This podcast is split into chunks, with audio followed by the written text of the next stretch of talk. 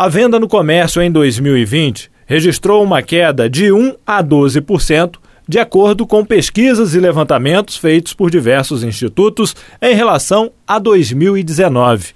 Sobre este assunto, nós conversamos com o economista-chefe da FEComércio Minas, Guilherme Almeida. Guilherme, primeiramente gostaríamos de agradecer mais uma vez a sua atenção e disponibilidade em conversar conosco e gostaria de saber como é que vocês avaliam o desempenho das vendas do comércio no ano de 2020. Bom, a gente já tinha né, uma pesquisa trazendo a expectativa que o empresário tinha para o período de fim de ano, né, os empresários aqui do estado de Minas Gerais, era uma pesquisa de opinião e, de certa forma, refletia né, o que vínhamos observando no cenário conjuntural. Né, a maioria dos empresários um pouco cautelo, cautelosa, mas pessimistas em relação ao desempenho nas vendas, e isso de fato se concretizou se pegarmos, né, se levarmos em consideração indicadores de outras instituições. Nós temos o índice Cielo, por exemplo, de varejo ampliado, que mostrou que as vendas no período natalino de fato apresentaram uma queda. Né? Segundo esse indicador, essa queda foi de 1,8% nas vendas em todo o país, tanto em lojas físicas quanto no comércio eletrônico, né? adicionando aí a esse indicador outros indicadores, como por exemplo o da Associação Brasileira de Shopping Centers, né? especificamente olhando para os shoppings, essa queda foi ainda maior, chegou a 12%. Né? E o que, que revela, o que, que reflete né, essa retração em relação às vendas de 2019? Primeiro, a conjuntura, naturalmente temos uma conjuntura mais avessa ao consumo do que lá no fim de 2019. Nós temos um desemprego maior, um maior grau né, de inadimplência, de pessoas comprometidas com é, compromissos financeiros, isso leva essas pessoas a diminuírem, a pisarem no freio do consumo, um achatamento na renda, enfim, diversos fatores que acabaram afetando né, o consumo familiar, que é o principal indicador de interesse para o varejo, que lida na ponta com o consumidor final. Né? E por que, que essa conjuntura é, se configurou um tanto quanto adversa? Por conta do cenário de pandemia. Né? Nós tínhamos aí o isolamento social, que acabou gerando né, impactos negativos em toda a cadeia produtiva, até meados de agosto, setembro, quando começou né, o período de flexibilização, porém a flexibilização ela ainda não foi suficiente para reverter a situação. Por região, você tem como fazer uma avaliação do estado de Minas por região? Como é que foi esse desempenho? Não, não, a gente não, não consegue fazer essa avaliação justamente por conta da carência de dados, né, de, de estatísticas a respeito dos desempenhos regionalizados essa pesquisa que nós realizamos aqui foi uma pesquisa de opinião, né, em que entrevistamos diversos empresários dos mais diversos segmentos do comércio varejista aqui no estado. E o que era refletido né, na ocasião, essa pesquisa foi divulgada antes do período natalino, era de fato essa posição mais conservadora, mais cautelosa. Né? Muitos empresários é, acreditavam em uma queda no volume de vendas em relação a 2019, justamente por conta desse momento mais é, adverso né, em relação ao consumo familiar.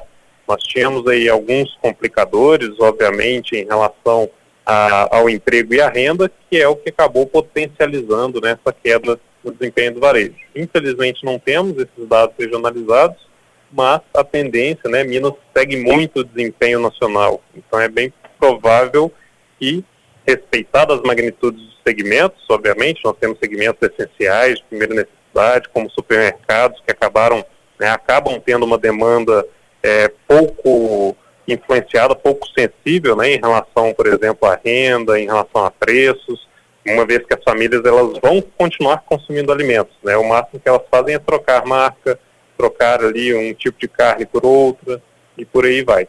Né, mas nós observamos sim uma queda é, em todas as regiões, respeitadas essas magnitudes naturalmente. E para este ano 2021, quais as perspectivas? Nós temos primeiro, né, em primeiro momento, um componente forte de incerteza, que é em relação ao fim dos benefícios. Né? Nós tivemos aí em 31 de dezembro o encerramento tanto do auxílio emergencial quanto dos benefícios em relação à manutenção do emprego. Né? Nós tínhamos lá a possibilidade de uma alteração contratual por parte do empresário, por parte do varejista, né, que é em relação à redução de cargas e proporcional ao salário nós tivemos o fim desses benefícios, o que leva a uma incerteza quanto, primeiro, ao consumo familiar, justamente por conta do fim da renda do auxílio emergencial, e segundo, da manutenção dessas empresas, né, visto que isso vai gerar um custo ainda maior para elas, né, uma vez que elas não têm ali como recorrer a medidas como a suspensão de contrato, a redução de salário, a redução de carga né, de trabalho desse trabalhador, enfim. E isso acaba gerando essa incerteza. Né, até mesmo porque, historicamente, o primeiro trimestre tende a ser mais desacelerado em termos de vendas para o comércio varejista. Isso é histórico, todo de ano a gente observa essa redução, né, visto que boa parte do orçamento familiar já está comprometida com outras rúbricas, impostos, é, matrículas escolares, enfim, compromissos contratados já no fim do ano, né, as compras de fim de ano, e por aí vai. Então nós temos essa incerteza no início de ano, naturalmente, né, em termos conjunturais, é, depositamos aí uma esperança quanto ao sucesso e à efetividade é, das vacinas, o que pode trazer uma nova confiança, um novo estímulo ao mercado, né, visto que muito hoje da, do cenário econômico depende da resolução desse cenário de pandemia, então temos uma expectativa quanto né, ao sucesso dessa vacina. Ou seja, o sucesso da economia, a retomada realmente só virá com a vacina. Exatamente, porque o, o, o, isolamento social, né, esse ambiente carregado de incertezas, hoje ele está muito atrelado ao, à ascensão né, dos casos de coronavírus. Né? Nós vimos em muitos países já decretando novas rodadas de lockdown, fechamentos né, dos países, de algumas cidades, enfim.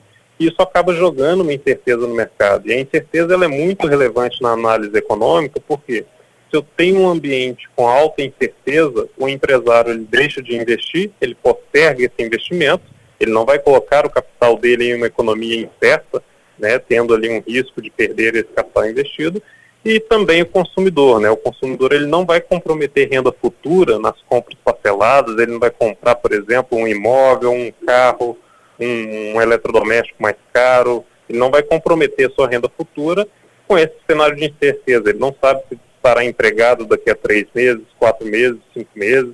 Então, essa incerteza, esse componente forte de incerteza hoje que permanece no cenário, ele é significativo. E isso só vem, né, a resolução ela só vai ocorrer com a resolução do cenário da pandemia. Ok. Guilherme, algo mais você gostaria de acrescentar? Não, acho que a gente passou bem aí pelos principais pontos de desempenho e as perspectivas, e hoje, né, não, é, a econo, é como você falou, a economia está muito ligada a esse cenário de resolução da pandemia, né, que é um tanto quanto incerto, porque as expectativas estão depositadas justamente no sucesso das vacinas. Então é uma, é uma questão muito delicada, né? A avaliação econômica hoje ela é muito dependente da avaliação da própria ciência, né, que é essa efetividade das vacinas em si. Ok, Guilherme, mais uma vez, então, gostaria de agradecer a atenção e a disponibilidade sua em conversar conosco e desejar aí sucesso aí em 2021 para todos nós. Com muita saúde. Conversamos com o economista-chefe da FEComércio Minas, Guilherme Almeida. Jefferson Machado, da Rádio Difusora HD, para a Rede Diocesana de Rádio.